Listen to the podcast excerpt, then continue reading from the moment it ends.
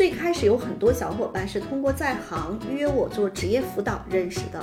但是我们后来成为我可以叫做后天选择的家人。我经常求人帮忙，我求人帮忙，我有个特别牛的技能，是我在微信上已经给他留有拒绝我的充足理由。真正能帮到你的是弱连接，嗯就是你的亲缘或者就你的亲属，或者你的同行和同事和同学，他们拥有的某些社会资源跟你是极其相似的，嗯而弱连接其实是能够激活的。如果这个世界上我们说善良的，至少是人不犯我，我不犯人的人，你们觉得应该能够占到几成？我知道为什么有的人会定期清理，因为他可能有一点点洁癖，嗯他可能会刷朋友圈，觉得这个人我看到我不喜欢他，嗯所以我就干脆把他给删掉。嗯，但是我会觉得，就是这种洁癖真的没有必要。可能那个人那条朋友圈也不是发给你看的，你就让他待在那儿，你别看就行了。社会支持系统它不单纯是搞关系，还是说你把你不管是来自情感方面的支持，还是来自于某些事情方面的支持，还是你建构出来一种生态，让很多人都愿意跟你玩儿，这也行。嗯嗯嗯，最不济的，你知道在哪儿购买最佳的服务？欢迎大家收听《十人十集》，我是舒阳。我是赵楠，我是薛逸然。世界上没有完全相同的两片叶子，也没有完全相同的两个人。看到差别，才能互相理解；关照他人，才能认识自己。在人的幸福感的五根柱子里，有一根是人际关系。在我们跟薛然老师聊天的时候，他经常会提到一个词，叫做社会支持系统。社会支持系统，它是心理学的一个词，指的是我们每一个人能够从中获得情绪、情感支持的人际关系网络。这个人际关系网络能够帮我们缓解压力、应对变化和困难。呃，有的人的人际关系网络可能是比较薄弱，从而他可能会经常会感到孤独，遇到问题的时候孤立无援。有的人呢，可能看似拥有庞大的社会关系网络，却不一定有着良好的社会支持系统。好，其实刚才我说呢，两个很大的词，一个是人际关系，一个是社会支持系统。嗯，那我们今天的话题呢，其实就是围绕这两个词，呃，核心是想来聊一聊如何为自己构建一个有效的社会支持系统。嗯嗯，那其实这个话题也是易然老师发起的，所以第一个问题还是先来问薛老师，为什么你会对社会支持系统这个事情这么的有感触？呃，最近五年我们在做个人咨询和企业咨询的过程中呢，我们就会发 现，啊、大家虽然原生家庭不同，教育背景不同，我们每个人做的事情也不太一样。但是有一些小伙伴找到我的时候，我就会发现说，哎，你明明还可以这样做，但是他好像从来没有想到过。比如说，我曾经辅导过一个学员，她三十二岁，然后是属于那种工作特别认真负责的小姐姐。但是后来呢，因为他们公司有一些大的变化，所以他被迫需要重新找工作。然后我就跟他讲，在过去的三到五年中，他有没有跟一些猎头的朋友交流过？当我细问之后，我才发现他从来没有更新过简历啊，因为他在那个公司二十四岁毕业，二十三岁吧毕业，他就一直在这个公司工作了九年，属于那种老黄牛型的。那我当时其实就特别想问他一个问题，说，呃，你以前是不是觉得你会在这个单位工作一辈子啊？他说是的。当一个人过了三十岁，他在换工作的时候，往往都不是那种投简历去找工作，而是当他有了这样的想法啊，他可能只是在网上把简历更新一下，或者他跟他的朋友聊一聊，然后这个时候呢，就有人说，哎，我这边有一个不错的机会，要不你来聊一聊吧。那其实这是我们在职业发展中的社会支持系统。我再讲一个例子哈，呃，我有一个好朋友，大家可能也知道，我的朋友从六零后、七零后、八零后、九零后都有。这是一位九零年左右出生的小姐姐，她之前呢就是在产后有一点点，就生完宝宝之后有一点抑郁。当时呢，是因为我们走的比较密切，她就给我打电话，她说：“依然老师，我觉得我有点撑不住了。”我就跟他说什么情况，包括我告诉他说，在这个时候你可以求助一些什么样的机构，包括你可能可以让你的啊、照顾你的家人啊，看一些什么样的书啊，让他们去理解你这个状态，不是你无理取闹，不是你这样那样，可能它和我们产后的技术水平有关。如果他没有这个电话打给我，如果我没有之前有非常多各种各样有呃抑郁状态的小伙伴跟我推荐过各种公众号啊、资料啊、书籍啊，可能我也很难在那个时间点呃给到他这个信息。所以我们都可以看到，就是当你构建了一个社会支持系统，它可能并不是说你在北上广深到处都有房子，但是很有可能它给了你一种可能性，让你感受到，在你遇到困难和挑战的时候，你不是孤立无援。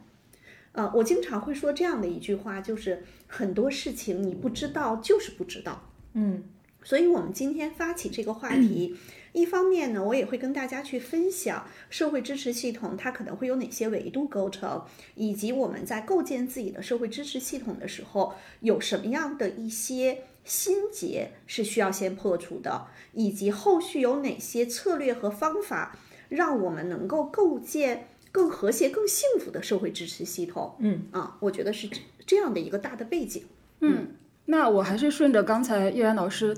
讲的那两个例子，一个是相当于一个人是已经人到所谓的职场中年，就是三十岁以上，但他可能在职业或者说在行，我理解啊，他在职业，他在他的行业里面可能没有太多的除了自己公司以外的人脉，可能对这会对他来说是一个限制。然后还有是刚才那位就是要当妈妈的这位女已经性，当妈妈了，对，已经产后，对，嗯，对，我觉得是不是因为就相当于是他身边的人可能并没有能够给他一个非常直接的一个帮助，所以对，嗯，其实这里面呢，在我看来有很多东西，它其实像是信息，嗯，就是我说的，你不知道就是不知道。但是为什么有些人知道，有些人不知道？这个其实也是我们的社会支持系统。嗯，比如说我们获取信息的方式有很多。最简单的方式，比如说现在的小伙伴，他们非常善用互联网。比如说遇到问题，他可能去知乎上问一问，或者在网上百度一下。但是靠自己去查信息呢，你会发现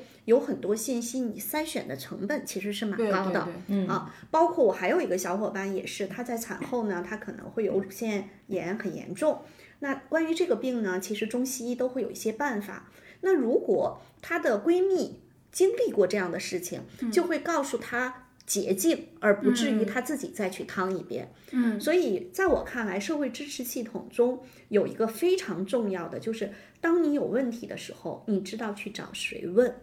他能够给你更直接、更便捷，或者他会告诉你这件事情顺藤摸瓜，藤在哪里，瓜大概在哪里。是，我觉得的确感触挺深的。我觉得就是现在，呃，互联网就是进入这个智能手机时代之后，的确就是信息的筛选成本其实是更大的。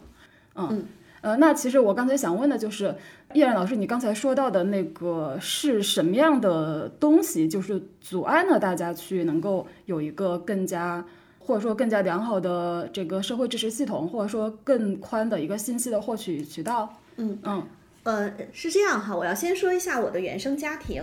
呃，我父母呢都是在这种大的国有企业去做技术人员的。然后呢，你可以理解成就是学机械设计去画那些机械设计图。嗯，我们小的时候呢，有点像是属于这种就是企业办社会啊、我们的什么学校啊、医院啊，都是在这个大的厂矿企业。然后我爸爸是一个特别典型的技术人员啊，因此呢，他在这个社交关系上、人际关系上呢，他不仅不擅长，甚至你可能会听到他吐槽谁是靠搞关系。嗯啊，所以在我小的时候就会觉得要靠自己的本事啊。如果一个人搞关系，好像就有点 low 啊。这个这个其实是有有一些影响。嗯。然后我妈妈是属于那种人特别善良，然后人缘也特别好。所以呢，我妈有的时候会跟我讲说，她遇到什么事情，别人主动会来帮她。我在我内心深处其实是有一种感觉，就是靠搞搞关系，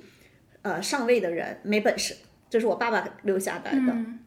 但是我妈妈给我的体会就是，哎，这个人人缘儿好，人家愿意主动去帮他，啊，我妈妈是这样风格的人。嗯，所以呢，我想说到这个心结啊，其实有很多人觉得求人帮忙或者搞关系，就是他会不太认同这些行为。那在这个过程中呢，就会涉及到呃，我们其实把搞关系这个事情，我觉得稍微有点污名化了。啊，当然，在社会上的确有那么一类人，他们通过什么搞关系上位啊，啊，会有这样的。但是我们可能对搞关系的这个叫污名化呢，会让大家觉得好像只要是搞关系就是不正当的。我们忽略了人和人之间可能这种正常的、比较好的搞关系，它其实是一种人际链接或者互帮互助的一种人际氛围。嗯啊，我觉得这个第一个点是要纠正一个观念，并不是说搞关系就怎么样了，而是要把关系的构建当做是我们人生在这个星球在地球上你生存可能是一种需要的。我们叫技能也好，或者是没有人可以活成一个孤岛嘛，对吧？嗯，我觉得这是第一个点。第二个卡点是求人帮忙不好意思，楠姐求人帮忙是不是会有不好意思的感觉？对，怕给人添麻烦，特别怕给人添麻烦。嗯，呃，有很多，尤其是这种比较能干的人。尤其是这种专业人士啊，他会有一种感觉，好像，哎呀，求人帮忙，人家都挺忙的，人家也都有别自己的事儿，哎呀，多不好意思呀，我还是自己干吧。嗯，其实这里头你知道吗？还有一个点，就是他底层认为他可以靠自己去解决啊。那我们再讲一个例子，呃，比如说在座的大家想一想，你们的爸爸会修自行车吗？会吗？会。过去哈，你比如说像我爸爸他们，就是我父亲现在已经 八十多岁了，在那个年代其实是没有社会分工系统的，所有的事情，比如说我妈妈会做衣服啊，我爸爸会修自行车，这可能是那个时候的标配。嗯，那我们从小到大可能也会被教育的，就是你自己能做的事情就要自己做。嗯嗯，所以可能会有很多人，我相信楠姐也有这个点，就是她不好意思去求别人帮忙，是因为她觉得她好像在。呃，剥削别人打着引号的，消费别人打着引号的，就我自己能干，一定要靠自己。嗯啊，我是会有这种想法，对吧？嗯，就像我说的，我很多东西其实我不会，哎，我也知道我不会啊，尤其是我连拧开矿泉水瓶子这样的力气活，有的时候都会费劲。然后这个时候你就看你，我楠姐咔嚓拿过来拧开了给我啊，嗯，当然当一个人他比较弱小的时候哈啊，他就会知道他需要求助。啊，比如说像我啊，我从小可能在家里也是老小，个子也比较小啊，也没劲儿，所以知道求助。但是当你求助别人之后，你就会发现有一个点，是不是帮你的人啊？如果他是那种愿意去帮助别人的人，呃，他帮了你之后，你能够感觉到幸福洋溢在他的脸庞上，嗯嗯，对吧？嗯，其实这个就是我们说，当我们去求人帮忙的时候。对你来说，可能是一件特别难的事情。嗯，对他来说，如果是举手之劳，这个事情其实，在社会分工的体系里头，你想没想到，这叫节约社会资源。还有，就帮你的人，其实在这个点，他感觉到了他非常有力气，非常有智慧，非常有脑子，动手能力特别强。你看，他有成就感。所以呢，我们刚才讲到了，就是求人帮忙。不是给别人添麻烦啊，有时候是啊，但有的时候是你给他找到成就感。对，好啦，那我们问问楠姐，如果说到这儿的时候，你觉得在求人帮忙的时候会不会好一些呢？嗯，我觉得这个问题，因为之前跟依然老师聊过哈，就是哎，我觉得有一句话可以送给在座的小伙伴，就是好的关系往往是来日方长的。对，此处应该有掌声。对对，嗯，其实，在关就是麻烦当中，是让就是彼此的感情更增进的一个过程。嗯，包括其实我跟依安老师去聊很多事情的时候，因为我们是合作关系，其实合作关系更需要除了事情，就是我指的工作以外的情感链接。嗯嗯。所以这个其实是我们说的，你要先破除说，哎，我不好意思求人帮忙。第二个呢，就是所有的事情要靠自己啊。我觉得有的时候，当你开始呃把这个场建立起来的时候，你会发现，呃，你去帮别人，别人去帮你，它好像形成了一种比较好的场啊。我觉得这是一个点。啊，第二个点呢，就是我们去想说。啊，帮人，比如说我举手之劳，帮你把矿泉水瓶拧开，这是一种帮。其实还有的时候是，哎，我今天看了一个文章，哎，我觉得这篇文章可能对某个小伙伴蛮有启发的，或者我可能看到了一个文档，我觉得这个文档对于他当下的工作可能是会有一些借鉴作用，那可能我就转发一下。嗯嗯啊，那这个转发呢，有可能是，哎，他觉得也蛮有启发的，这个其实也是一种互帮互助。嗯，所以呃，在这里面呢，我说我的一个朋友，他叫秦娟儿，大概是二零一五年，我记不清楚具体的时间点了。他把在行的一个页面发给了我，只是在微信上发给了我。他说：“依然姐，我觉得你可以看看这个。”我点开一看，我觉得哎挺好玩儿。呃，当天没什么事儿啊，我就打开电脑，在上面注册了薛毅然。第一个话题是，呃，就是关于职业转型的那个精准把握职业转型窗口期的那个话题。注册之后呢，可能慢慢的就会有一些小伙伴在上面约我，然后呢也会给一些积极的反馈，我可能就会慢慢的在这个平台上积累了非常多的呃粉丝啊，包括我在这里头还想说一个点，最开始有很多小伙伴是通过在行约我做职业辅导认识的，但是我们后来成为我可以叫做后天选择的家人，就是大家在一起。就是那种已经超越了当时就最开始相遇时候的关系，是他付费来找我做咨询，我们在咨询结束之后呢，可能也会有一些呃其他的互动的机会、交流的机会，慢慢实际上大家变成了特别好的朋友。我现在有大量的八零后、八五后和九零后的好伙伴、好朋友，其实最开始很多都是通过在行约我做职业转型来的小伙伴。嗯嗯嗯其实听呃叶岩老师说的时候，我其实会想到一个点啊，其实互相帮助，即便是非常非常小的一个小忙，它其实是创造了我们跟另外一个人接触的机会。对嗯一个链接点嘛，呃，对，就可能只是比如看起来这次我们的接接触只是我帮了你一个小忙，但这个过程中我们可能会有更多的聊天嘛。那可能是在这个过程中就更加熟悉，就彼此对彼此的信息和状况就了解到更多，那未来发生一个更深入的链接的可能性其实就更大。对对，而且有的时候这时候我们看到的都是事儿，就是嗯。我们看到的这个世界是由一件一件的事儿并联起来的、啊串对对对联起来的。对对对，但是事儿后面有人，人那个地方是有情感的，嗯嗯嗯，对吧？当我有情感的这样的一些呃交集的时候，我就会发现，为什么我说叫后天选择的亲人，嗯，就是会越来越亲，嗯嗯。啊，这里面其实我还想补充一个观点啊，就是说到社会支持系统，为什么在当下去谈这个话题，我觉得尤为重要。过去的社会支持系统是基于地缘和血缘，对嗯比如说以前会有家族，比如说一个爷爷生这个爷爷生他们爷爷和奶奶生了六个儿子，两个闺女啊。过去家里头有个七八口人很常见，对吧？嗯，有这么多人，然后呢还有很多这个表亲，什么堂堂兄啊什么的。过去的人，比如说都是不管是经商还是务农，他都是在那个地缘，比如说、呃他在家乡。然后这个时候呢，大家就自然形成了一个这社会支持系统。嗯嗯包括因为中国是这种农耕民族为主嘛，嗯游牧民族其实是呃只有在这个某些地方，农耕这个地方有很多呃工作是需要帮忙的，所以这个时候呢，我们说过去是这种靠家庭、家族然后形成的一种地缘式的社会支持系统，而这个社会支持系统它是自然成的，比如说小的时候一起玩泥巴。一起什么打游戏，就慢慢的啊，包括我们说发小，其实也是这样的一种、基于血缘或者地缘形成的一种紧密的链接。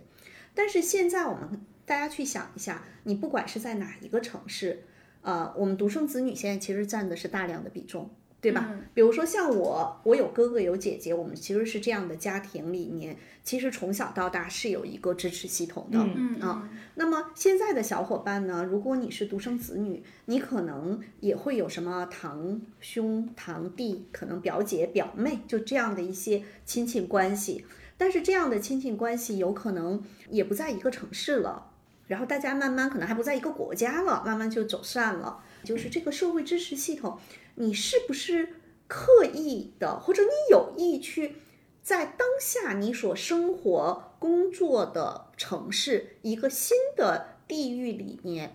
基于这个地域重新去建构你的支持系统。呃，我们知道为什么很多小伙伴说心理咨询，当然这是一个付费买服务的方式，当然也是一个社会支持系统。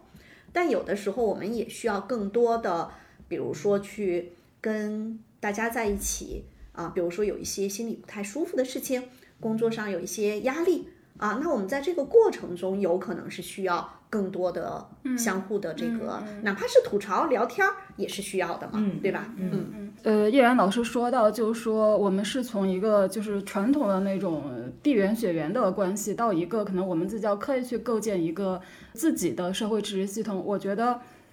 我觉得有一个非常重要的原因，在之前的那种生活也好，工作也好，它其实是简单的。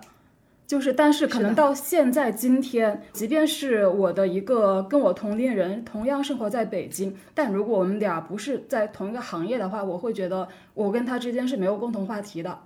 呃，为什么？我觉得刚才轩老师说的那个，我们是通过事情建立联系的，这个事情作为这个中介特别的重要。嗯，就人一定是过过事的，才能建立一个更加有效的、更好的一个深深度的连接。对，我我觉得没有过过世的那种情况，就跟两个人相亲一样，就两个人不同行业、不同背景，然后在一起吃饭尬聊，就完全没有任何效率的沟通。对，这儿呢，我要和舒阳小姐姐说一些不一样我的观点哈，就是比如说。呃，大家需要通过事情的链接，嗯，所以呢，从这里头我说，从相遇到相处，实际上是你看它是一根轴上的。最开始我们不管因为什么事情相遇了，嗯，比如说十年前我是赵楠他们公司的外部的人力资源的顾问，嗯，那我俩是在那个场景下相遇了，啊，现在呢，我们俩是威斯德的合伙人，嗯，啊，我们现在其实是这样相处的。但是在这个过程中，请问是不是有很多小伙伴是事情完了，关系也就慢慢慢慢慢慢淡了？嗯，是是，对吧？对。但是呢，我们还发现有一种人更牛，他们是这样的，比如说他今天来我们的直播间，他可能跟舒阳小姐姐认识了，他可能会说：“哎，舒阳，我们加个微信吧。”嗯。然后呢，他可能过了一段时间，他说：“舒阳，你有空吗？我想和你约着一块儿喝个咖啡，聊一聊我最近在做的一件事情。我可能会觉得有一点就拿捏不准啊，你能不能给我提一些建议？”嗯，舒阳小姐姐说：“好呀。”啊，然后呢，他们可能就在一个咖啡馆里头啊，喝喝咖啡，聊聊他现在在做的那件事情。舒阳小姐姐结合她过往的工作经历和她遇到的人和事儿，给了一些建议。嗯，然后这个小伙伴觉得哎特别有帮助。嗯，然后呢，假设他是一个创业公司的这个呃创始人。他可能就跟舒阳小姐姐说：“那呃，我其实还有一些事情想麻烦你，那我能不能跟你谈一个比较有弹性的一个服务的协议？”嗯，舒阳小姐姐说：“我最近特别忙，我可能没有办法 all in 进去，就我没有那么多时间给到你。但如果有哪些事情你需要我的话呢，也是可以的。嗯，你看，嗯，这个实际上事儿也是要靠大家创造的。对对对。但在这个里面呢。嗯，我特别强调一点是什么呢？就是当你去创造这些事情的时候，不能过于利己，就是一定要是多赢和双赢。嗯，就是当一个人过于利己，去调动资源去为他所用的时候，谁都不比谁傻。第一次可以，第二次可以，第三次呢，拜拜吧您。所以我们说，社会支持系统，当你去建构的时候，首先你要认知到，社会支持系统是你。工作、生活或者方方面面，他需要具备的一个一个内容吧。嗯啊，就像我说，没有人要活成一个孤岛的，就这是第一步。第二步呢，就是把麻烦别人、请别人帮忙这件事情，也别有那么大的心理负担。还有一些小伙伴，他其实特别害怕被拒绝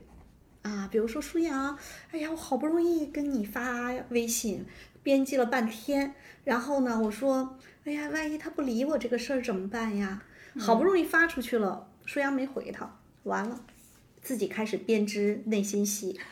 演出好几十集电视剧了。说舒阳原来在我们单位啊，就是特别冷。舒阳专业能力特别牛，但是就是不爱搭理人，完了给舒阳扣了一堆帽子啊，不是这样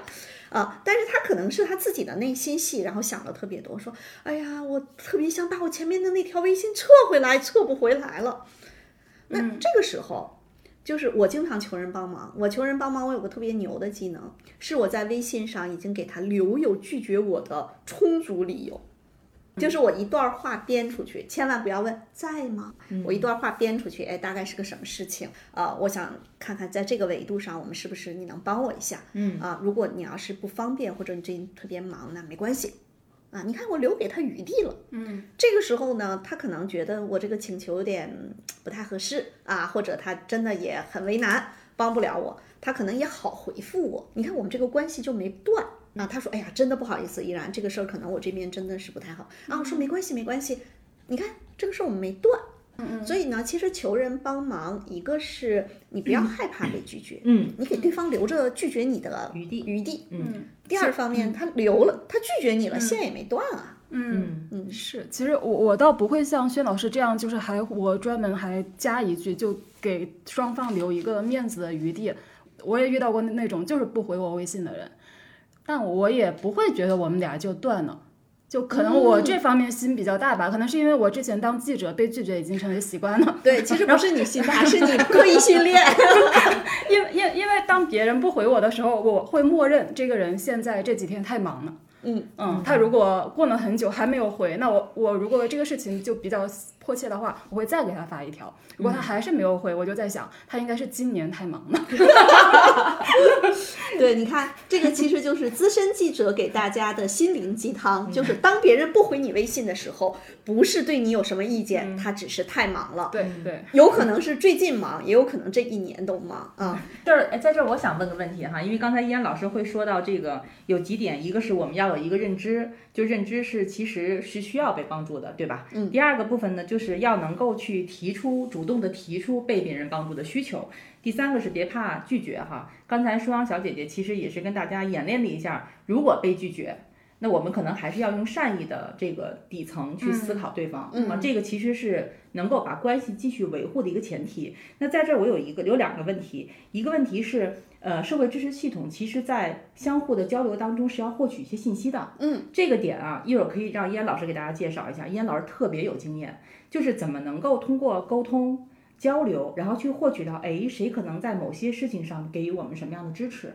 第二个部分呢，就是有的时候我们基于一个事情提出了需求跟帮助，对方帮助你了，你也保保持一个感谢给对方，但是后面的这个关系维护其实也是需要的。嗯嗯，我们我们来看看，呃，楠姐说的这两个事情哈，就是第一个是大家先要去，你其实你可以根据你自己的情况去画一个模型。这个模型呢，我们其实可以这么去看，横轴上是你的年龄，比如说你今年可能三十二，可能三十五啊，像我快五十了啊，没关系。那我们围绕这个年龄呢，纵轴可能是你的社会角色，比如说我可能既是一个呃咨询顾问啊，我也可能是女儿，我也可能是妈妈，我也可能是老婆，这都是我们的社会角色嘛啊，我还是赵楠的合伙人啊，你看这都是我们的角色。结合我的年龄和角色，我可能去想我可能会遇到的困难和挑战啊，比如说我们说身体上啊，前一段时间我自己已经开始有了一些更年期的症状，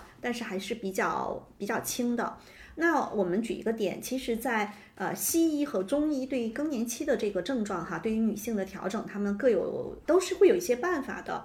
然后呢，我的朋友就帮我推荐了一个中医的小哥哥。然后我在呃去跟他聊的时候，他当时这样，他看了一下我的这个登的这个档案，他说：“啊，四十九周岁了啊，是应该来了。”但是我其实自己原来也没有太当回事儿。那大家可能就问说，中医这么多，你可能可以去啊东直门东医院去挂号啊，上面有很多知名的专家。那你也可以去，比如说一些呃私人的诊所，就私立的诊所去找一些，就是你你可以通过朋友介绍的中医的大夫，嗯。我就是找我的朋友推荐的。我有两个朋友推荐这个中医，其中有一个朋友的妈妈当年就是更年期的一些症状，然后找这个中医调的，说效果还不错。其实可能他就是一次闲聊天聊到了，然后呢，我那可能就进来了。我觉得是这样的，有的时候这个信息你是不是能记得住？还有一个原因，你背后是不是心里惦记着很多人？嗯，啊。比如说前两天也是一个朋友，我们在聊北京户口积分落户等等这些事情，然后他大概就说了一下积分落户啊，目前的这个政策，如果想让这个分值更高啊，从哪几个维度上可以有突破啊？你看任何事情只要是规则这里面不是潜规则，它就有有计算的方式和你可以去做工作的地方。对。然后呢，前两天我的一个小伙伴也是说到积分落户，我就跟他说，哎，不行，哪天我给你拉个群，你去问一问。是我的记性好，但是比记性好更重要的是，我心里头有这位小伙伴曾经跟我说过他积分落户目前遇到的困难。嗯嗯嗯，所以除了你记性好，还有一点是你是不是真的能够感受到你的小伙伴有各种需求，你是不是像雷达一样在帮他获取相关的资源？嗯啊，包括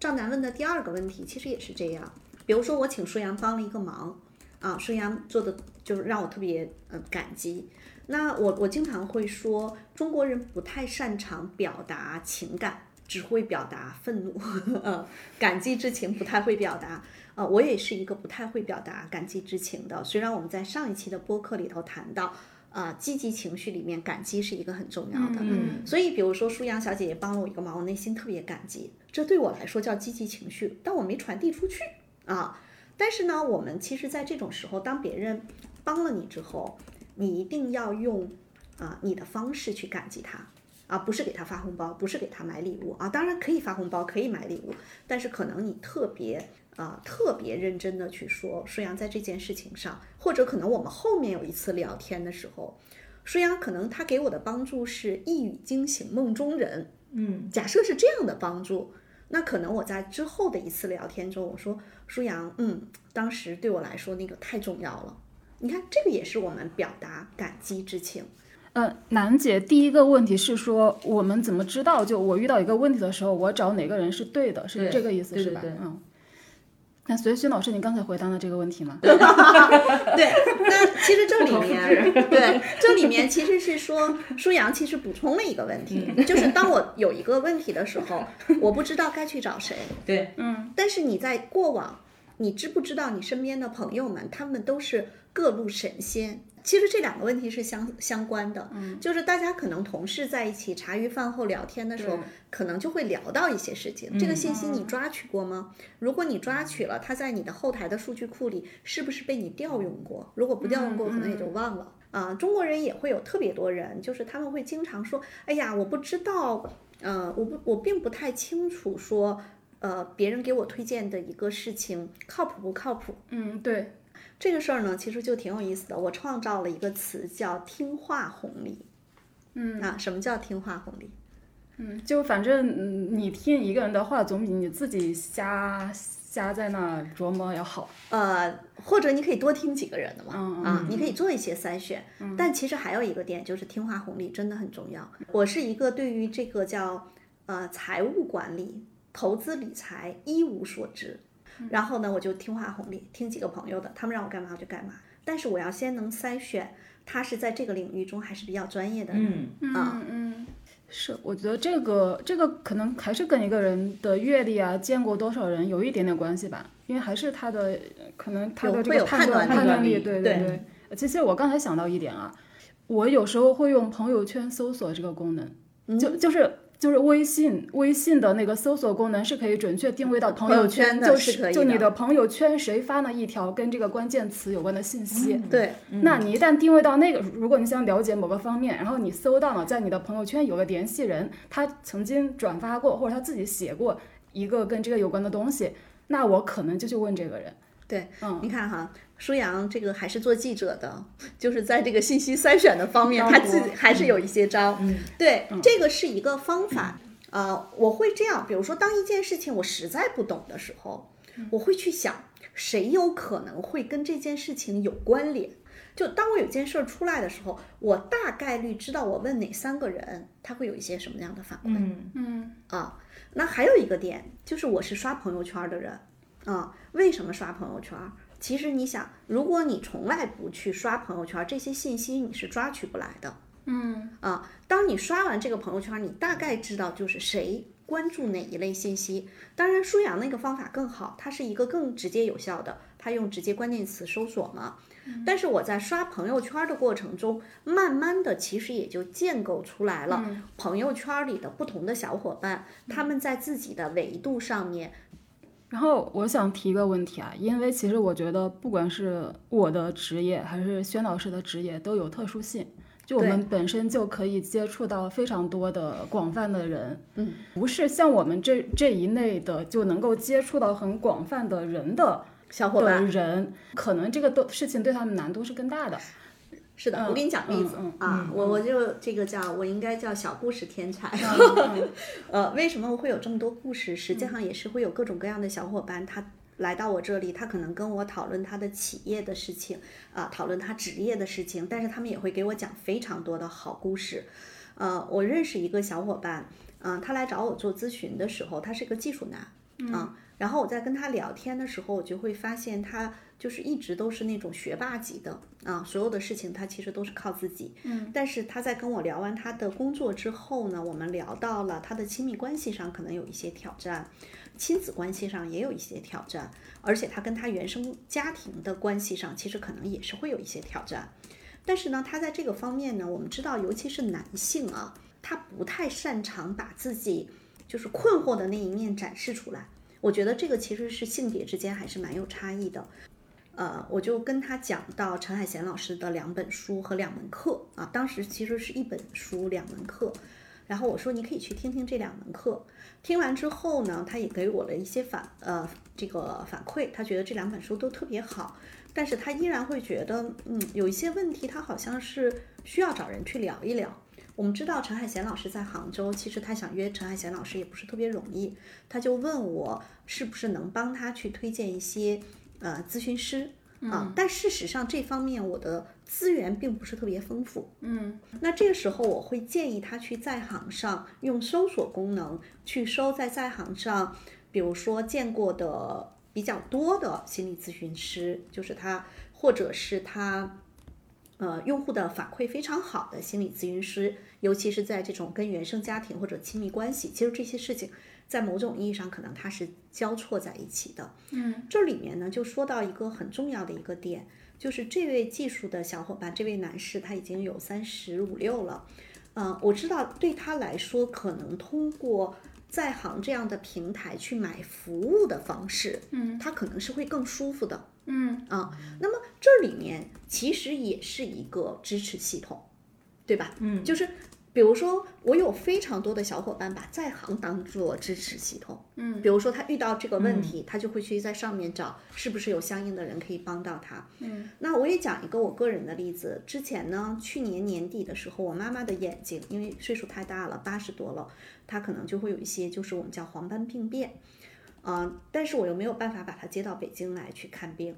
我就在在行上搜了一下眼科，我就收到了一位行家，那我就快速的约了他，约完他之后呢，去跟他见面，说我妈妈的这个情况，嗯啊，一方面是给了我非常多的专业帮助，同时还有一个点，我经常跟他们开玩笑说，我把我自己未来白内障手术的医生都已经找好了，嗯它虽然是个玩笑话啊，但是大家考虑到了吗？就是你的社会支持系统，就像我说的，你需要画出来，在你人生的不同阶段，你可能会遇到的一些问题。然后呢，你可能现在才三十二岁，你这些问题都没有遇到过，但是可能你的父母可能六十多岁了。啊，正常情况下，大多数人都会涉及到白内障的手术啊，大多数人。那这个时候，你可能听到身边的一个朋友说，比如说你那身边朋友就是我说啊，我通过在行找到的哪一位医生，他怎么怎么样，怎么怎么样。诶，你可能它只是一个信息，你有没有去在行上去搜一下？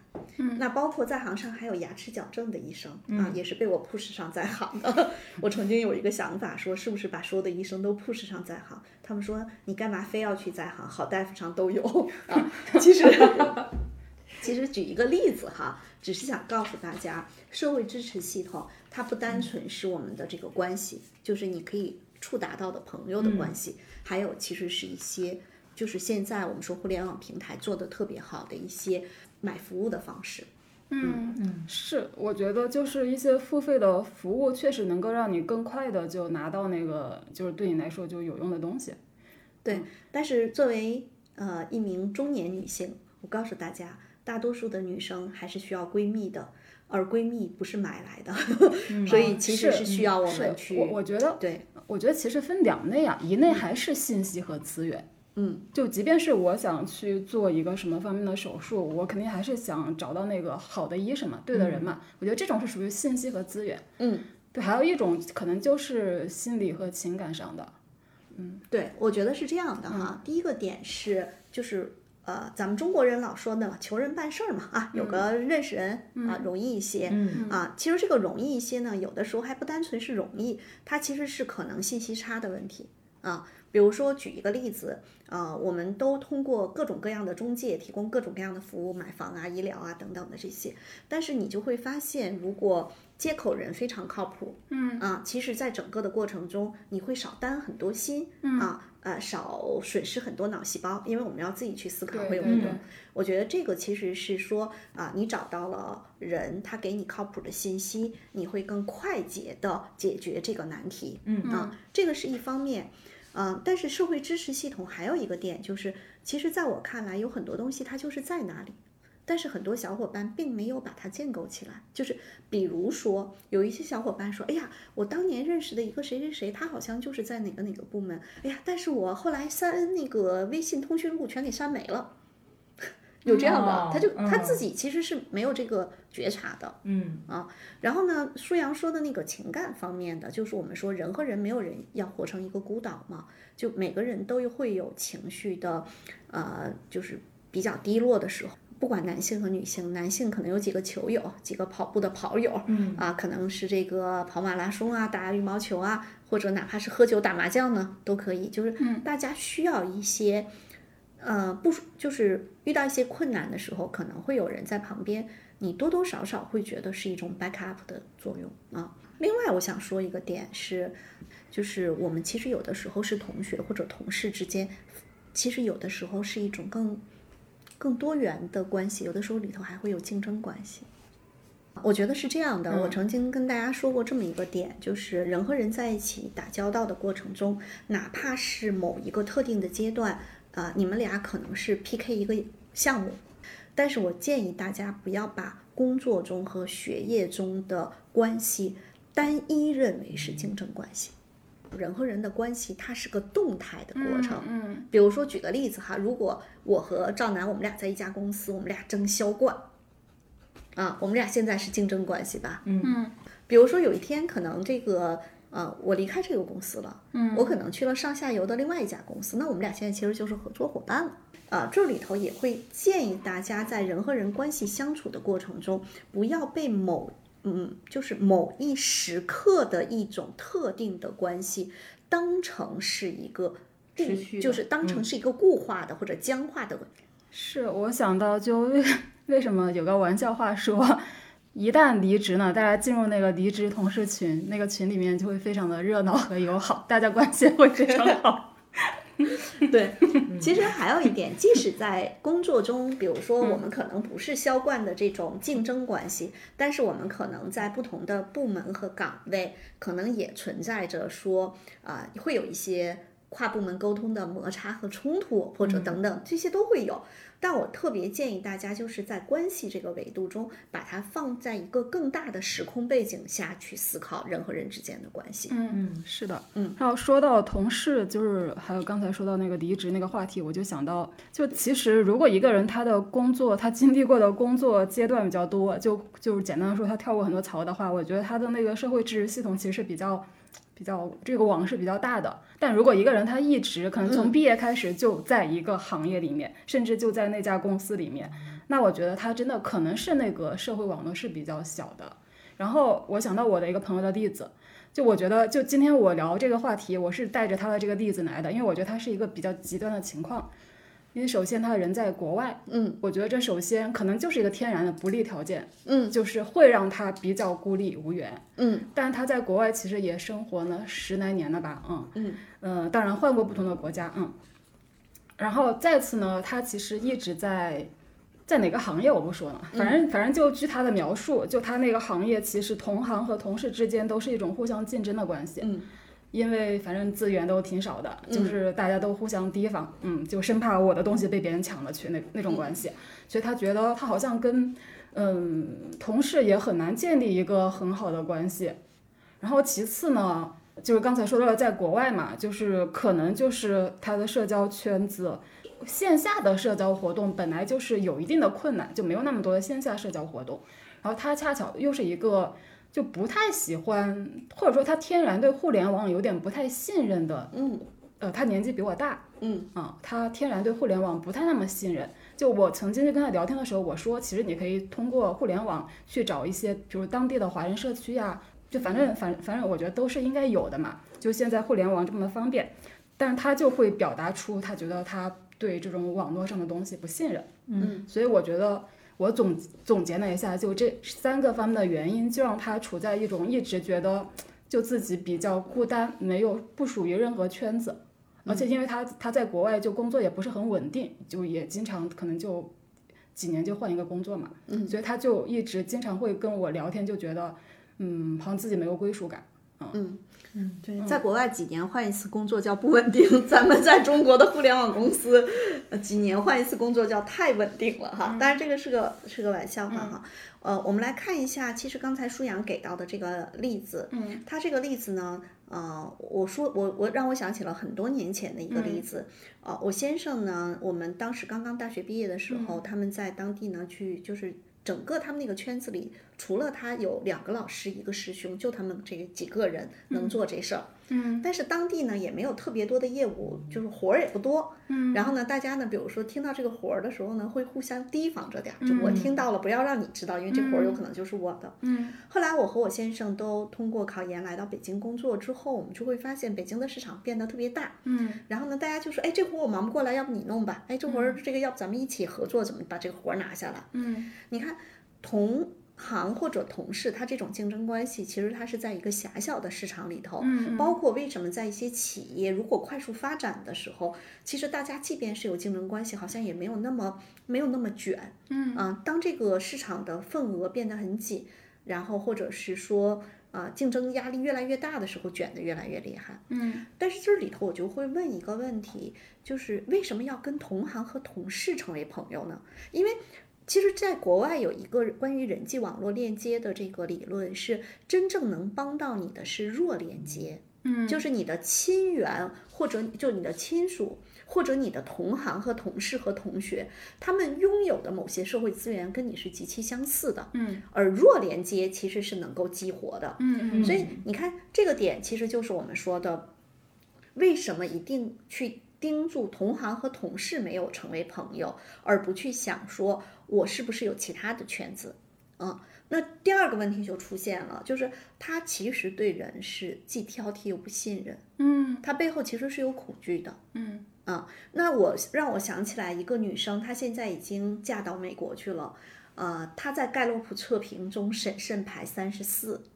嗯。啊，积极排在前五，嗯。那她说他能够在坐公交车的时候认识了一个外国的女生，然后就把她带回她的出租房里头，就是沙发客嘛，嗯啊，那他就是属于那种极度的信任嗯新伙伴。嗯那在这里面，咱们这么开玩笑说，如果这个世界上我们说善良的，至少是人不犯我，我不犯人的人，你们觉得应该能够占到几成？嗯，我不觉得恶意去害人的人，或者叫我觉得百分之八十百分之吧，八十吧，啊、嗯对，嗯我觉得七八成是没问题的。我觉得可能有百分之九十，因为恶意骗人的人很有可能已经进去了一部分 啊。就是当然，我们的那个在监狱里的人没那么多哈，但是我们还是会去想说，啊，尤其现在其实违法成本是很高的，所以在这种情况下，我觉得是要啊把自己的那个就是风险的阈值稍微管控一下，不要让自己有那么多的恐惧。但是舒阳有没有想过，这可能只是那位伙伴的借口？那其实原因是什么呢？原因是他对自己不满意。啊，是是，就是其实他的那种提防，其实是有一种就不是不一定是薛老师说的那种，我觉得对方是坏人，而是会觉得为什么对方要回应我，为什么对方要帮我？嗯，是的，嗯，比如说我们经常会遇到有一些人，他被别人帮助之后，他会觉得你对我有什么企图？嗯，别人对他可能没什么企图，人家可能就是爱帮忙。所以呢，刚才呃舒阳说到的这个点，我觉得是啊、呃当你用更多的善意去思考这个世界的时候，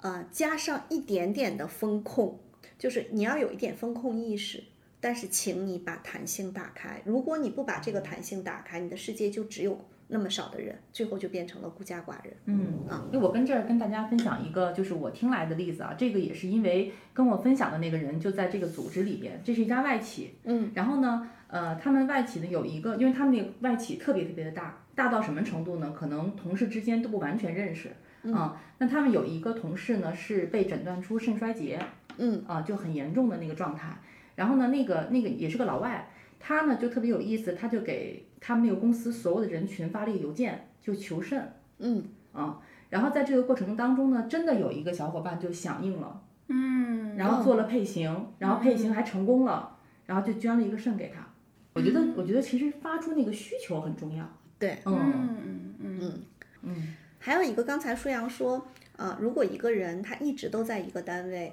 他的社会支持系统，就他的人际关系的那个网络，可能会稍微单一单一一些。啊，也不一定，其实看人啊，有一些人他可能会擅长去把这个，呃，就是他自己可能愿意去跟人打交道，也愿意获取信息啊啊。但是我还见过更奇特的小伙伴。有的时候我会问一些来找我做咨询的小伙伴，我会问他说：“哎，那你的微信好友有多少人？”他说：“老师，我只有二百多人。”过一段时间我就删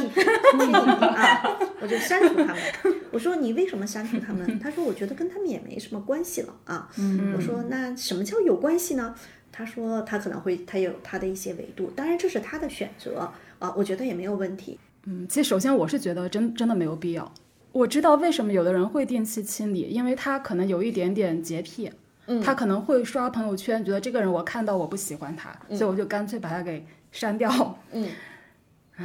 但是我会觉得就是，嗯，这种洁癖真的没有必要，因为可能那个人那条朋友圈也不是发给你看的，你就你就让他待在那儿，你别看就行了。但是你如果把这个人删掉呢，可能你就失去了一个。就像刚才易安老师说的，本来这个人我这件事是可以找他的，看到我但因为我删掉了，可能我就永远就找不上找不到这个人了。可能他会觉得说这样的人我不想求他啊，就的确有些人他们会啊，我们说道德洁癖也好，或者他更挑人也好。首先第一点是，呃，我是建议大家去尊重呃别人跟我们不一样。啊，这个点其实是我特别在意的，就是我们看到一个人发朋友圈，我讲一个例子，我前两天看一个朋友圈，一个小姐姐说，她发了一个就是一个后妈虐待小女孩的一一个截屏，然后她会说。如果我亲妈去世的时候，我不是十七岁了啊，当年我爸找的那个女人也会这样对我啊。她说呢，所以呢，你不知道别人的身世，你要不要劝别人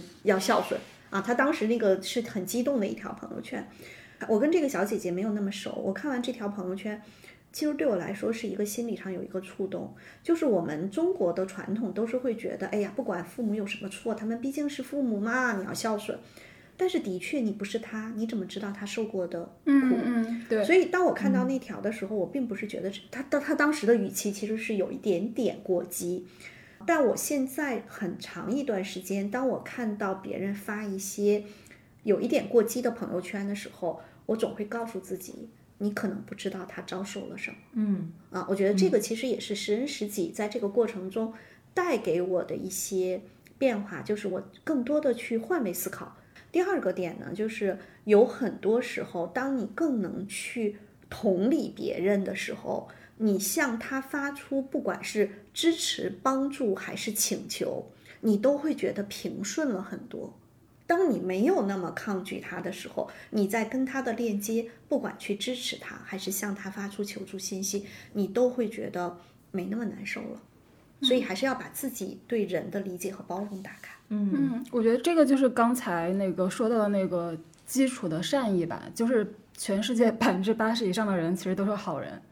对，就就就我觉得这个善意不需要说我我跟这个人打过很多交道，或者说我很了解这个人，甚至说我欣赏这个人、喜欢这个人，我觉得这个善意是一个基础的。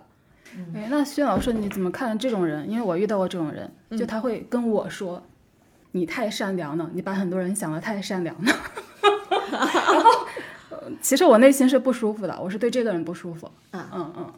就是比如说来找我咨询的小伙伴，只要他盖洛普积极特别靠前，审慎特别靠后，我我甚至会说跟他说，我说你稍微有点打着引号的傻白甜啊，有些小姐姐她们就哈哈哈就笑了。事实上，她的报告那样，她一定是这样。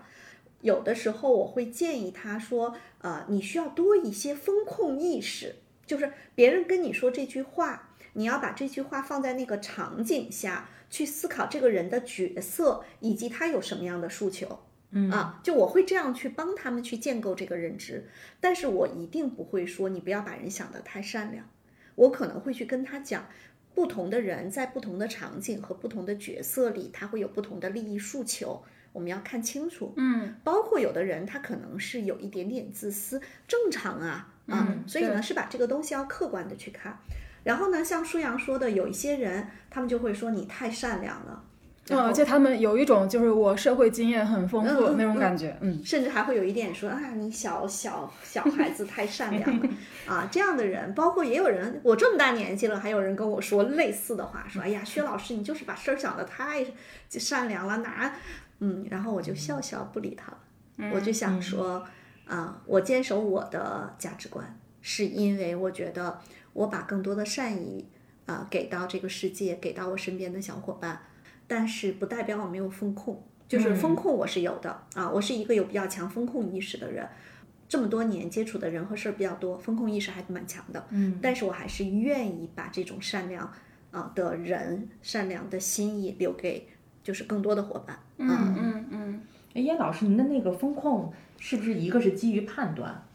还有一个是基于过事儿过哪类事儿？我其实是这样的，一个是基于对人的判断，我告诉大家哪类人尽量要多一些风控，就是你明显感觉到他的眼睛不跟你对视，然后呢，他好像一直在转，然后呢，又好像偷偷的在瞄你。但是有一些社恐的小哥哥和小姐姐，他们的确不太擅长跟你对视，不代表不跟你对视的人都有问题，但是跟你不跟你对视，还显得有一点点。啊，就是那个眼神儿里面有非常多的琢磨啊，这时候你要稍微注意一点，有可能他是他是擅长把自己隐藏起来，然后在你这儿套取更多信息啊。还有一个点呢，就是遇到那种遇到所有的事情就跟你拍胸脯说这事儿没问题，说大话的啊，我认识这个人，我认识那个人，遇到这样的人呢，尤其是职场的小白兔。啊，就是刚刚步入职场、比较年轻的小伙伴，社会阅历不多的啊，不要被他们这个吹牛，或者说啊，我到哪儿都是朋友啊，这个地方啊，我认识他们的投资人，我认识他们的高管，啊，当一个人真正认识那么多人的人，他为什么要跟你说这些呢？所以，当他大夸大他的这个社交圈子啊和他的资源的时候，啊，你可能笑笑而已，你说你好牛啊啊就可以了啊。这个是我们说的啊，你对人要有一个基本的判断。反倒是那种外冷内热，然后跟你说事情呢，甚至还挑战你的观点，说你这个数据有根据吗？啊，其实这样的人呢，你也不用特别担心，因为他本身说的直白一点，他的风控意识更强啊，所以啊，那就这样呗。就是你可能一开始会不舒服，因为你感觉到他在质疑你。还有一点，其实就像楠姐说的，我们跟很多小伙伴去做事情的时候，因为我的工作的特点，我有的时候也会帮客户去推荐一些小伙伴，也会帮小伙伴呢去推荐一些工作机会，所以我有时候会开玩笑说，我兼职还做个人际的 hub，把这些资源都盘活。嗯 那盘资源的过程中，其实是有有风险的，就比如说你给客户推荐了不靠谱的人，给小伙伴推荐了不靠谱的工作。那其实，在某种意义上，你都承担一些或有责任、啊。对他当然，小伙伴可能并没有去问你，但你心里也不舒服嘛，对吧？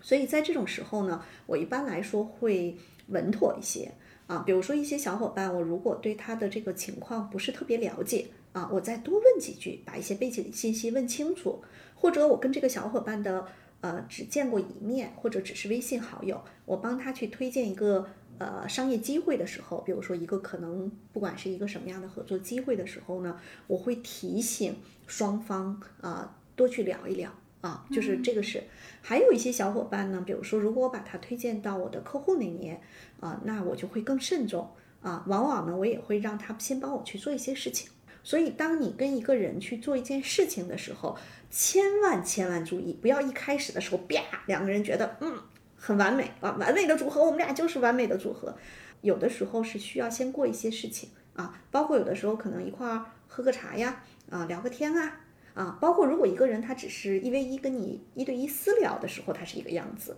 啊，那你把这个人呢请到一些，比如说社交场，你可能有五六个小伙伴，他可能又是一个样子，嗯啊，这是我们在面试过程中经常用的，咱们写那个相亲锦囊的时候也用过这个点，就是在不同的场景下。呃，不同的人，呃，同一个人可能会有不同的行为表现，然后你再去了解他。其实刚才我们没怎么聊聊到情感情绪上的支持。就之前，呃，依然老师举到那个那个技术小哥哥的例子的时候，说当时他其实是需要一个心理医生。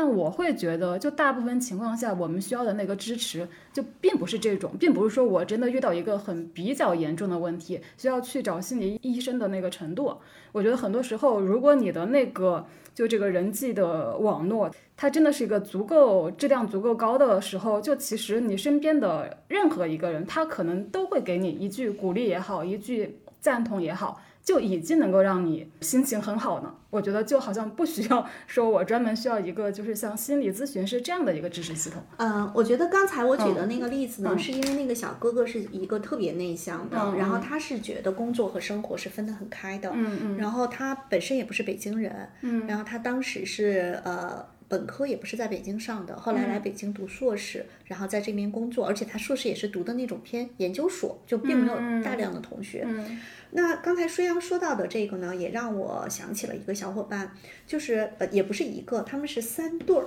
啊。这三对儿呢，都是呃有结婚的，有准备结婚的，有还在恋爱期的。那他们三对儿的这个认识的场景，其实是在一些线下课认识的，嗯啊，所以呢，他们有的时候会一起传个局，吃个火锅啊，啊，什么玩个剧本杀呀。呃，现在因为很多都是独生子女，所以你们不像我们这种多子女家庭。比如说我跟我哥哥嫂子、我姐我姐夫，我们这种关系其实就挺紧密的。这些小伙伴他们的年龄呢相仿，也会有一定差距。然后他们在一起，比如说如果这个女生跟她男朋友有一些不开心的事情，她可能哭了，她会给其中的一个女生打电话，这个女生可能会陪她聊一个多小时。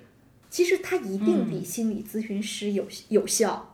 在这里头，我说到一个特别重要的点，就是男性在遇到这类问题的时候，他们没有办法像女性一样给自己的闺蜜打个电话吐个槽，哭完了就完事儿了。所以他们要找心理咨询师。嗯，其实他们也不好意思找心理咨询师。嗯啊，所以这个里面是我一直都在跟大家讲的，就是要去建构这样的呃，我们总会觉得女性需要更多的情绪感受、情感的支持，不代表男性不需要。嗯但是实际上他们一直都没有找到更好的方式。嗯所以有的时候去跑步也挺好的。我看我们也会有很多呃，我朋友圈里的一些男性可能去跑步。我觉得大家一起在跑步的过程中，其实也会有一些，我觉得情绪的修复一定有的，因为工作压力这么大，不是有说过吗？男生男士这个把车停到地下车库，在那儿抽根烟再上去，嗯来拥有那片刻的宁静，就大家都挺不容易的。嗯嗯，是，其实我个人会觉得，就是网络社区其实也是一个很好的一个平台吧，或者一个工具。因为我自己是属于那种从上大学开始就开始混各种论坛，当然可能不同时期混的是不同的论坛，然后不管怎么样，反正就不同的时期总是有一些相对固定的网友。就可能没有一个、没有一个人说十年还在联系，但可能这一到三年是还在联系的。我觉得是不是在那个过程中也会有一种陪伴？对对对，对，我觉得舒阳讲这个很重要，就是这种陪伴是不是让人会觉得，就是你不会觉得那么的孤单，或者说大家能有共鸣，聊一些话题。是因为通常你在网上遇到呢，然后还能那么久，那肯定是很有共同话题的。对，我觉得这种精神上的支持和陪伴，可能它的作用远远大于就你身边能够遇到的人。因为其实你在通过互联网，你找到有共鸣的人的机会是更大的嘛。是的，这个这一类我们叫它同好，就有共同的爱好。兴兴趣社群，你可以这么说。嗯，对对。包括我觉得就是我们现在做播客，呃，十人十己，然后还有我们呃，我跟另外两个朋友做的一档播客叫《不爱学习》，我们也是都有建听友群嘛。就我觉得这个其实它也相当于是一个兴趣社群，这些听友群里就大家其实都会有一些活跃分子，嗯，就可能有的人甚至每天都会在群里冒头，时间久了之后，其实互相都是知根知底的。就都会知道我彼彼此是在哪个城市做什么工作甚甚至还会有一些事情上面的就交集。过事，对对对对对。所以我觉得其实这种关系也是非常好的，嗯。嗯。对，所以，我们其实说到社会支持系统这个话题呢，舒阳之前也问我为什么要讨论这个话题。我觉得第一个是大家先有这个认知，有这个概念，然后破除我们所说的不好意思，或者很多事情一定要靠自己，或者有的时候在人际交往过程中，好像觉得那种。找关系是过于功利，我觉得要把这些想法先破除掉。嗯，破除这些想法之后呢，然后不管你是通过网上的社群参加一些线上线下的社群，认识一些朋友，包括像我先生之前特别喜欢骑自行车，他们其实是有一个骑骑友群啊，就是不同年龄段的爱骑自行车的小伙伴啊。据说有一段时间大家在里头闲聊，互相的这种，我觉得也蛮好的。就人还是需要一些。啊，我觉得不管是浅社交还是深社交都是需要的啊。嗯。另外呢，还有一个点就是，我实际上会强调哈，我在做的今天我下午在做笔记的时候，我在提前做一些准备。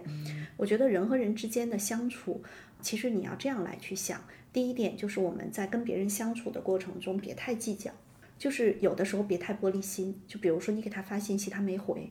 然后还有一个呢，就是人和人在一起相处的时候，一定要把它放在更大的时空背景下。就如果我和楠姐现在是同事，我俩在 PK 啊，我俩是竞竞对啊，但是呢，我觉得也别太有那么强的得失心，那么计较。就是人在这个世界上啊，彼此相遇，有的时候可能在这一个阶段，由于我们的角色和某些点可能会有一些冲突和问题。嗯，但是很有可能我们放到更大的时空里面，也许我们在这一层可能是相互陪伴。我们跟人的这个关系，它是一个动态发展的。这个社会支持系统，它真的不是中国人传统意义上的搞关系，嗯，它有搞关系的一点点的味道，但是它更大的是一个人和人之间的那种一种更大范围的一种能量的支撑。对我，我觉得这个话题非常有意义，就本质上还是因为我们从熟人社会进入了一个陌生人社会。是的，就其实其实之前就我们在准备这期讨论提纲的时候，我其实就提到了原生家庭这一趴嘛。就是我其实当时在提纲里写，我觉得可能对很多人来说，原生家庭不是一个支持的作用，是一个 打击和干扰的作用。我觉得刚才薛老师用的那个词特别对，那个叫什么的亲人，自己选择啊，自己选择的亲人，对对对对对，就在一个这个就是所谓的什么原子化社会。我们真的是要为自己选择一些亲人，嗯嗯。但我觉得这个里面就那，就是刚才燕老师一开始讲的那点非常重要，就是我们心里有谁。嗯，嗯，就是你心能不能装得下更多人，然后能去惦记更多人，想到更多人，这些人可能才会成为你后天选择的家人。嗯，是这样的，当你选择他是家人的时候，你怎么可能不惦记他呢？其实是这样。嗯，对，而且这个选择的过程其实也是一个磨练我们自己什么看人啊、判断人的一个过程嘛。我觉得就是选择人跟选择事是一样的。我选择呢做这样的事情，那我必然就是会选择这相关的人。嗯，我觉得是不是？其实是这样的，就是为什么我说要把它放在一个更大的时空背景下去看人和人的关系？嗯，一定有一些伙伴走着走着，其实就渐行渐远了啊，一定会有。第二个点呢，我相信啊，所有的人在关系中都受过伤，不管是原生家庭的伤、恋爱的伤、工作中职场的伤，所有人都受过伤，就是我们别因受伤而关上门。还有一个点呢，就是有可能此刻我跟一个小伙伴搞得不是特别愉快，但是可能过了一段时间，你会发现那些那些感受、情绪、那些问题，其实它也不是什么大问题啊。有可能有一些契机，我们又走到了一起。我会想到，就是前段时间就在我们那个不爱学习听友群里面，有一个群友问说，能不能聊一聊一聊聊聊一期，就如何跟。熟人保持联系，其实就有一点点像，就我跟这个人以前还挺熟的，但后后来就不太熟了。然后我当时就在想，首先你为什么要跟他维持关系？就如果你有这个理由的话，你为什么不能自己主动去做一些事情，要来这发问呢？我当时就脑子里想的是这两个问题。嗯，我能理解。嗯嗯，就是我因为见过太多的小伙伴，我能理解这个小伙伴的问题。其实你可以把它拆解是这样的，嗯，就是他可能是有一些在社交维度上的呃，我们叫害羞也好啊，恐惧也好啊，压力也好啊，他会觉得说，呃、我们是熟人。比如说，如果楠姐是我的研究生同学，我们其实是叫熟人。嗯，然后呢，楠姐现在各方面做的都特别好，其实我还挺喜欢约楠姐。呃，一块儿聊一聊的，但好像我也没什么事儿。哎呀，我用什么话题约楠姐出来呢？哎呀，我好想约她，她也，哎呀，但是她看她那么忙，我，哎呀，我也别没事儿找事儿约人家了，别给人添麻烦。就她内心戏想了这么多，然后她就就她有这个需求，但是她不知道怎么把这个需求变成一个能够见面的这个事实。嗯，比如说舒阳说，那你想跟他，你就去，你就去去找他就好了哈。对，因因为我觉得他既然觉得有必要跟这个人维持关系，那一定是有那个理由的。不管是我想去打听什么信息也好，或者说沟通某个方面的东西，他可能没有那么具象的。就是如果是个具象的事情呢，比如说呃，当然有可能是有具象的，比如说我们家孩子上学，我想找楠姐她老公给我帮忙，但是呢，我们家孩子上学这事儿还找着呢，但我又想跟楠姐保持这个联系啊，都有这种可能。其实很多小伙伴呢，其实在这个过程中，他是把这个问题复杂化了。比如说，我们就以这个例子说，我特别想跟楠姐保持联系，有可能是我们家孩子上学呢，楠姐她老公能帮上忙，我也知道，但是呢，我有点不太好意思。那这个时候他就卡在这儿啊，因为他也并不太擅长。如果擅长的人，他们会怎么做呢？会问：哎，楠姐，你最近忙什么呢？咱俩哪天一块儿吃个饭呗？楠姐说：哎，我最近特别忙，下周吧。那行，我下周再约你。就如果在社交维度上特别牛的人，他会想尽各种办法把楠姐约出来，甚至他都可能跟楠姐没说孩子上学找楠姐她老公的事儿，但是楠姐自己说了：哎，你们家孩子上学，到时候我老公给你弄啊。你看，这才叫最牛的人。但是往往发问的人一定不是这样的人。嗯那这时候我们给到他的建议是什么呢？第一个是，如果你有非常明确的需求，你不妨直截了当。嗯，反正你也没那水平跟人家绕，嗯，对吧？对，嗯嗯，直截了当的结果无非两个：第一个，他觉得你挺好的，帮你了；第二个，他不帮你，打你一脸巴掌，你认了呗。我觉得至少知道这个人其实他不太想跟我见面，我觉得这也是一种收获。对呀、嗯这我否则的话，我头脑里绕绕绕绕绕，睡不着觉，脑细胞死好多啊。嗯嗯，所以这个点呢，其实就是啊、你不妨直截了当一点。有些人说我可能没有别的事情，我就觉得我这个同学挺牛的，我就想混在牛人边儿上，嗯啊，说不定能吃点什么听话红利呢啊，嗯嗯那也可以啊。那你可以，比如说你去哪儿玩儿回来带个什么东西，一个特产，你可能说，哎，楠姐最近忙吗？我去办公室找你啊。楠姐说最近特别忙，你说那我给你发快递发过去吧。楠姐说行，你看它至少还是个链接，但前提就是舒阳说的那一点，当你想清楚一件事情是你的需求的时候，嗯嗯，请你行动起来。是，嗯哪怕这个行动被打了，最终的结果被打了一巴掌，也是值得的。比如我能想到的简单的一个方法，就是假装我路过你公司楼下，我们可以 刚好来喝杯咖啡，只用你二十分钟。对，也是可以的嘛。对如果如果他还拒绝的话，那说明他这个人真的不想见你。不是，人家真真的有可哦能对对对是在开会很忙。呃如果你提前约的话，一般来说啊，就是其实你去看啊、就是大概率三种情况嘛。一种情况，人家就是高高在上啊，不想跟你玩儿。那你测试完了之后，那你就想别的招儿呗，这是第一点。第二种呢是有可能他就是特别忙，那你提前跟他约。如果这个人心里有你，你跟他约他没空，第二次你跟他约他还没空，有可能第三次他会跟你约。嗯如果你约了三次他都没空，那一个是他真忙，第二个是他心里可能也没有你啊，你也就放心吧啊。啊，然后还有第三种情况呢，是你约了他啊，他可能这次没空，说不定人家给了你说下周我主动跟你联系，你看这也是一个非常好的。还有一个就是有一些人，比如说，因为我们知道还有性别的问题，有一些女呃男性觉得他去单独约一个女性，他可能不好意思；有一些女性被男性单独约，她可能也觉得不好意思。没关系啊，你想你俩在任何一个场景相遇的时候，可能还有会其他人。比如说，如果楠姐是个帅哥，我约他不好意思，我可能会说，哎，舒阳来北京了，我们一块儿请舒阳吃顿饭吧。嗯你看这个也是可以的。嗯嗯，就要有要找到各种各样的理由。嗯嗯，而且凑理由对吧？去人家门门口跟人说，哎，我到你这儿能二十分钟喝杯咖啡吗？嗯嗯挺有意思的。人际关系的话题啊，聊几天几夜都有的聊。但是核心的点还是社会支持系统，它不单纯是搞关系，还是说你把你不管是来自情感方面的支持，还是来自于某些事情方面的支持，还是你建构出来一种生态，让很多人都愿意跟你玩儿，这也行。嗯嗯嗯，最不济的，你知道在哪儿购买最佳的服务，也可以。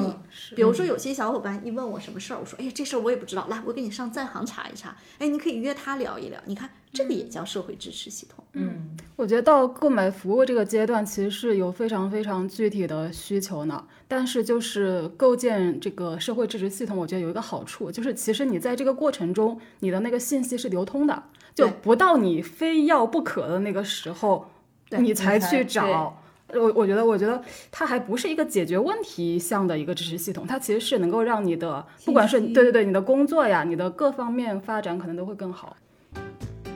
好，这期播客咱们就先聊到这。听友们如果想追问一些问题，欢迎留言，我们非常需要你的反馈。比如你希望听到什么样子的话题？对本期的内容，你有没有有话想说的？你还有哪些观察和思考想跟我们一起探讨？也欢迎你直接加入我们的听友群，入群方式在节目介绍页可见。谢谢，再见。